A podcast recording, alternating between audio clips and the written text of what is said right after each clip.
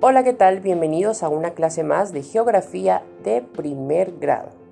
Vamos a estar utilizando esta forma de trabajar llamada podcast que ustedes van a poder reproducir toda esta información las veces que sean necesarias para poder tomar nota de algunas actividades. Para poder iniciar la clase del día de hoy es importante saber el tema. El tema número uno es el espacio geográfico. Como saben, estamos en una materia que es de suma importancia para el análisis del entorno y del lugar en donde me desarrollo. Para poderlo conocer, necesito saber qué es lo que requiero aprender. En este caso, necesito aprender las relaciones de la sociedad, del ser humano con la naturaleza.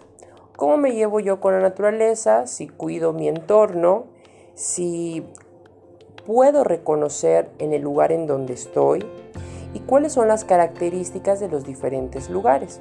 Ejemplo, en Yucatán tenemos un clima cálido y tenemos un relieve de llanura. Esto quiere decir que no tenemos montañas, que es un lugar tropical, que estamos muy cerca del nivel del mar y al poder reconocer la naturaleza de nuestro entorno podemos saber en qué lugar estamos.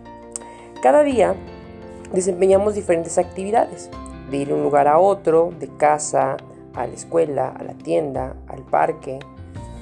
Y todos los días, este espacio donde nosotros vivimos o nos desarrollamos se le denomina un espacio geográfico. En este caso, todo lo que significa el territorio de Motul donde ustedes se pueden desplazar es el espacio que ustedes pueden desarrollar. Entonces podemos decir que el espacio geográfico es todo lo que nos rodea y se constituye a partir de las relaciones entre sus componentes naturales. Ojo, esto es muy importante, conocer los componentes naturales, sociales, económicos, políticos y culturales. Si quieres apuntarlos, puedes hacerlo, ya que esta será una pregunta para nuestro próximo examen y lógicamente vamos a ir conociendo cada uno de estos conceptos y por qué son tan importantes en la dimensión donde nosotros nos realizamos.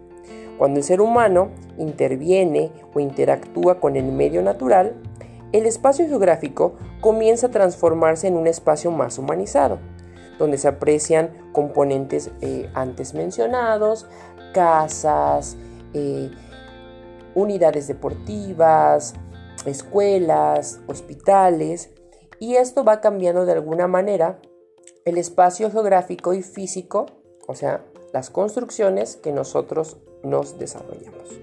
Los componentes económicos, por ejemplo, son estas necesidades que nosotros tenemos como alimentarnos, vestirnos o tener una, una vivienda. En este caso, eh, podernos entretener con nuestro teléfono celular para poder tener un teléfono es importante tener un medio económico para poderlo comprar y de esta manera poderlo utilizar.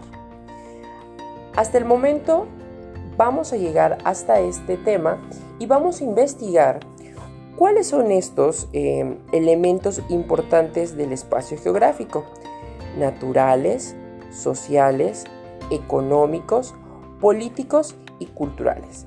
Esta va a ser nuestra tarea de esta semana y vamos a aprender a identificar estos conceptos y los vamos a estar analizando y comentando en nuestras transmisiones en Meet.